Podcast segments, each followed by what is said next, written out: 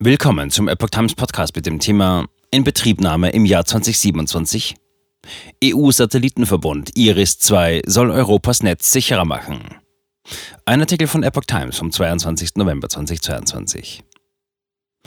EU-Parlament und EU-Mitgliedstaaten einigten sich am 17. November auf den Aufbau einer Satellitenkonstellation namens IRIS-2. Es sei ein wichtiger Schritt hin zu mehr Unabhängigkeit Europas. Mit dem neuen Satellitenverbund will die EU sichere Kommunikation ermöglichen. Mit einem Satellitenverbund namens IRIS-2 Infrastructure for Resilience, Interconnection and Security by Satellites will die EU sichere Kommunikation für Unternehmen und Bürger gewährleisten. Dafür sollen in den kommenden Jahren 2,4 Milliarden Euro aus dem EU-Haushalt bereitgestellt werden, wie die Tagesschau kürzlich berichtete. Zusätzlich zu den Systemen Galileo und Copernicus käme damit eine dritte Komponente im Weltraum hinzu.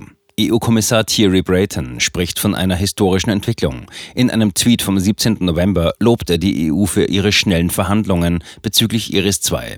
Er bezeichnet das Projekt als großen Schritt für unsere Widerstandsfähigkeit und einen Riesensprung für unsere technische Souveränität. Die EU-Kommission hat bereits 16 Milliarden Euro für Raumfahrtaktivitäten beantragt. Knapp 10 Milliarden davon sind für das Galileo-Navigationssystem und rund 6 Milliarden für das Erdbeobachtungsprogramm Copernicus vorgesehen. Iris 2 soll schnellere Kommunikation bringen.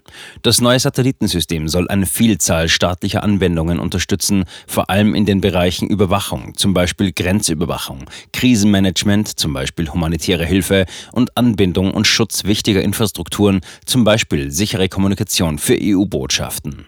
Mit der auf neuartigen Technologien gestützten Satellitenkonstellation, darunter die Quantentechnologie, könnte die EU langfristig zuverlässige, sichere und kostengünstige Kommunikationsdienste im globalen Maßstab gewährleisten. Dies geht aus einer Mitteilung vom 17. November hervor. Zudem würde die weitere Entwicklung von Hochgeschwindigkeitsnetzen ermöglicht, um dadurch Funklöcher in der gesamten EU zu beseitigen.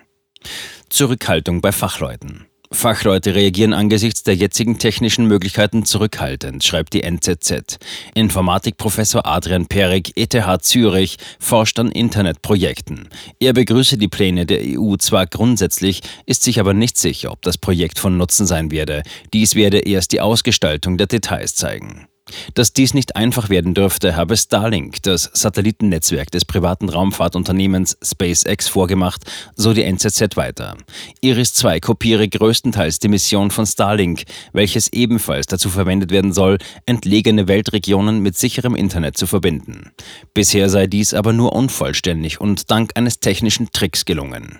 Auch China erwägt im Rahmen seines 14. Fünfjahresplans eine Konstellation mit bis zu 13.000 Satelliten zu entwickeln und einzusetzen umsetzen, wie aus Dokumenten der EU-Kommission zu entnehmen ist.